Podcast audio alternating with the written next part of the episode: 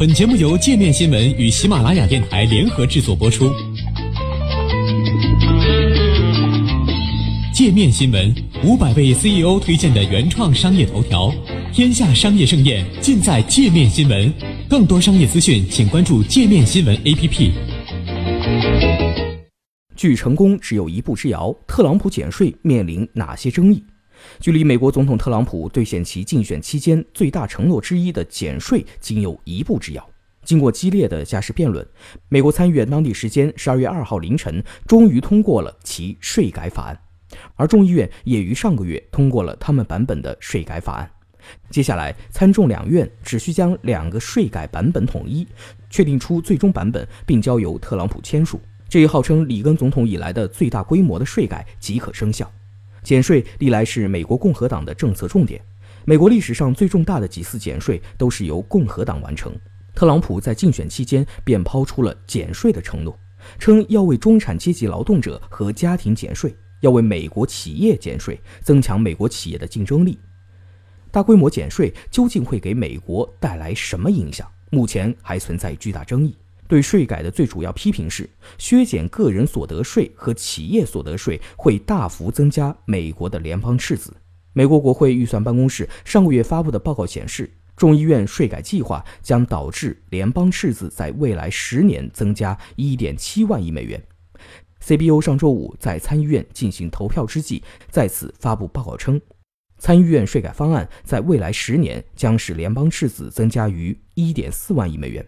赞成税改的一方认为，减税将促进美国经济增长，原因是削减个人所得税会使家庭可支配收入增加，从而促进个人和家庭的消费；削减企业所得税将增加企业收入，从而促使企业增加投资。此外，针对跨国公司海外收入的减税措施将促进海外资本回流美国。据美国财政部的估计，美国跨国公司滞留在海外的利润规模约为二点五万亿美元。这部分资金的回流将带动美国企业在本国投资。作为美国经济增长的两大驱动力，消费和投资均增加，势必将拉动美国经济增长。高盛在美国参议院通过税改法案后发布报告称，共和党的减税措施预计将推动2018年和2019年美国经济增速提高约0.3个百分点。根据彭博调查经济学家所得预估中值。美国经济今年预料增长百分之二点二，明年和后年增速预期将分别达到百分之二点五和百分之二点一。哈佛大学经济学教授费尔德斯坦上个月撰文称，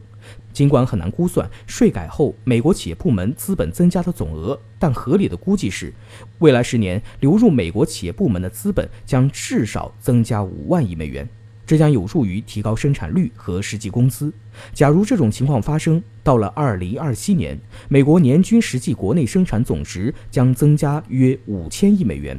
约为该年 GDP 的百分之一点七。这意味着，以现值美元计算，每个家庭年收入会增加四千美元。不过，无党派的税收政策中心本月发布的一份最新研究显示，共和党税改对美国经济增长的促进作用非常微小。报告显示，参议院通过的税改法案对2018年美国 GDP 的贡献预期只有百分之零点七。税改对经济的正面影响还会随着时间而减弱。到2021年，税改将只会让美国 GDP 增加百分之零点四；到2026年，进一步下降至百分之零点一；而到2027年，随着参议院税改中的个人所得税减税过期，税改将不会对美国经济增长有所贡献。布鲁金斯学会高级研究员盖尔去年七月发表论文称，降低个人收入所得税对美国经济净增长的效果还不确定，但许多经济学家估计这一影响很小或者为负。文章指出，降低收入所得税可能会鼓励个人工作、储蓄和投资，但如果不辅之意立即削减开支，减税可能会导致联邦赤字增加，这长期内将减少国民储蓄，导致利率提高。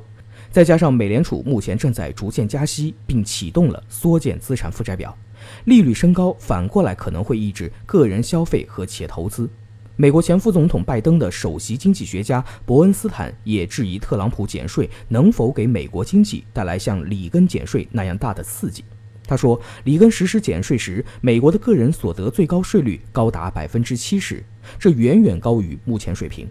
因此，大幅减税释放的消费和投资需求比特朗普政府的减税要大得多。